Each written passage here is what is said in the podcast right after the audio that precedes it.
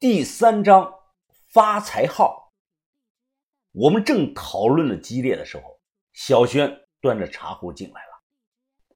把头，你的茶泡好了。云峰，这是你要的咖啡。哦，Thank you。谢过小轩，我浅尝了口热咖啡，虽然是速溶的，但味道是真不错呀。现在流行喝咖啡，我之前特意买了一包。把头。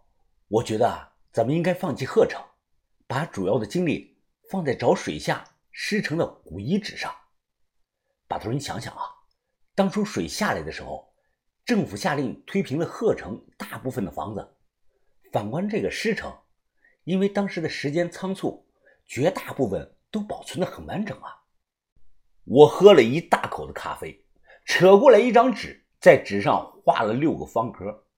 豆芽仔和于哥。都围过来看，你们看啊，这六个格子代表如今的千岛湖六处的区域，分别是东南湖区、东北湖区、西北湖区、西南湖区，还有个中心湖区和石林湖区。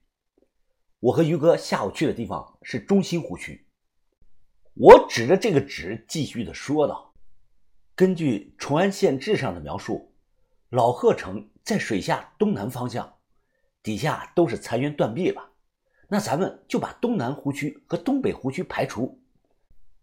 中心湖区靠近千岛湖镇和渔民村那里，每天都有船和人经过，不太适合咱们作业啊。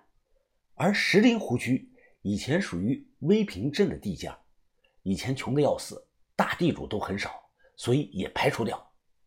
那现在呢，就剩下了西北湖区和西南湖区了。我快速的翻找淳安的县志，找到后指着一张图。当年狮城分着内城和外城，有钱人都住在内城里，没钱的农民都住在外城。所以，咱们应该把行动的范围圈定在西南湖区一带。把头喝了口茶，没说话。豆芽仔挠了挠头：“疯子，你说的没错。”但有个问题，你考虑过没有啊？西南湖区离咱们现在住的这里啊太远了，而且啊那边呢还没有旅馆，咱们住在哪儿啊？我笑了。千岛湖为什么叫千岛湖啊？因为这里有一千多个小岛啊，有名字的还不足十分之一呢，绝大部分还都是没人踏足过的荒岛。咱们完全可以把根据地建在某个无名的小岛上啊。豆芽仔一拍手，妙啊！哎，这个办法好！哎，咱们直接住岛上，没人能发现咱们呀。我看向把头，把头也点头同意了。我又看了一眼时间，天色还早，于是我叫上豆芽仔一块出去买船。我们必须买一条动力小船装东西。到了中心湖区的这个渔民村，芽仔啊，我不懂行情，哎，你多上点心啊。咱们不能让别人给坑了，啊，放心吧，全包在我身上。两千零六年，千岛湖大力宣传发展旅游业，很多渔民呢都把自己的这个船改成了小型的观光船，结果呢，压根就没有多少外地的游客来玩，导致很多船都闲置吃灰了。卖船的小广告到处都有，便宜的一万多就能买条动力的小船。一连看了好几个，我都不太满意。船不破，很新，大小也合适，就是这个动力声音听起来不行，我嫌它跑得慢。要明白，万一出事了，船必须跑得快才行啊！豆芽仔也同意我的想法。晚上十点多，一个戴帽子、这个瘦的年轻人啊，找上了我们。对方上来呢，就说道：“哎，两位兄弟。”啊听说你们想买条快船啊？我点头问你有？他笑了笑，哎呀，当然有啊！走，我的船呢就在码头那边不远，你们跟我去看一看吧。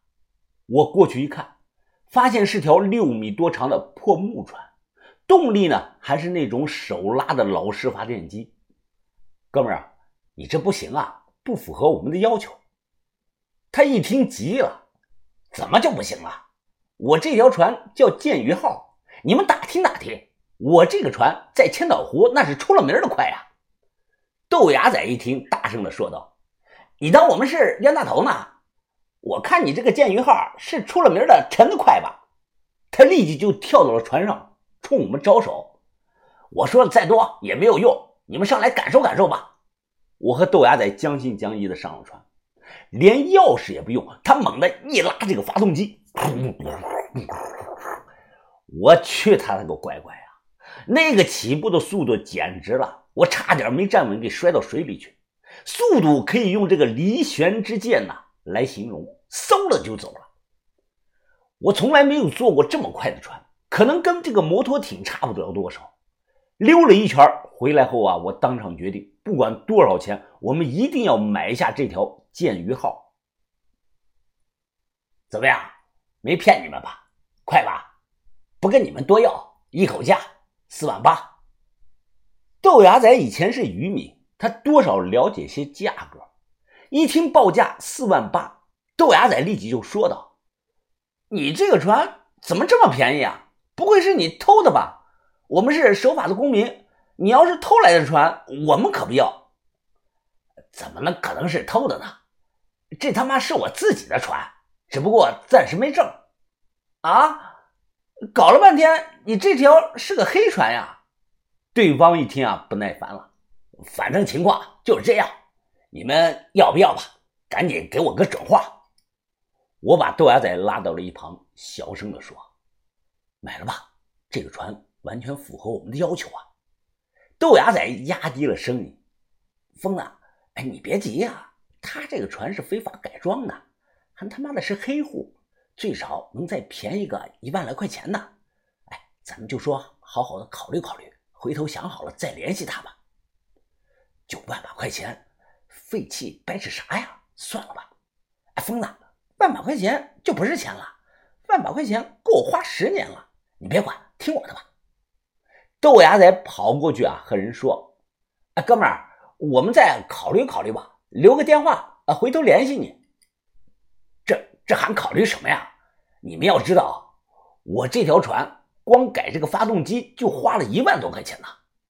豆芽仔嘿嘿的笑道：“嘿嘿，呃，现现在定也行，呃，就是价格嘛，能去个两万块最好。”什么？哎，我看你们压根就不是诚心买船呢。看到那边亮着那个灯的超市没有啊？你们去买上十个皮桶，五块钱一个，然后呢，回去拿绳子绑上当船用吧。哦，大哥，你先别走，我追上人家问道：“哎，你多少给便宜点？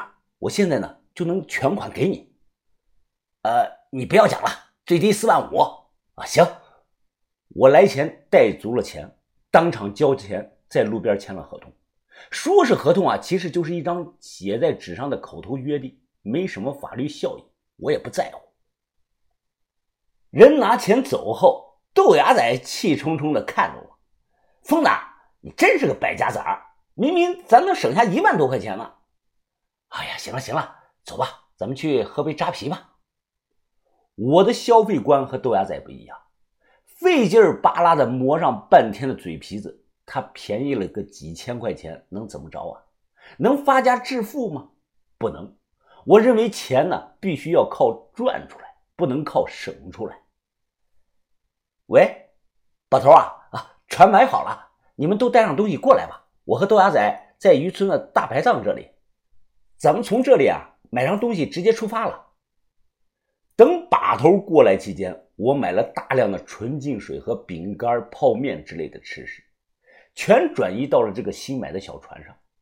十一点多，我们坐在一起吃夜宵。由于靠近码头，湖风吹过来是十分的凉爽。点个菜里没有鱼，因为我知道实情，所以不敢吃湖里的鱼。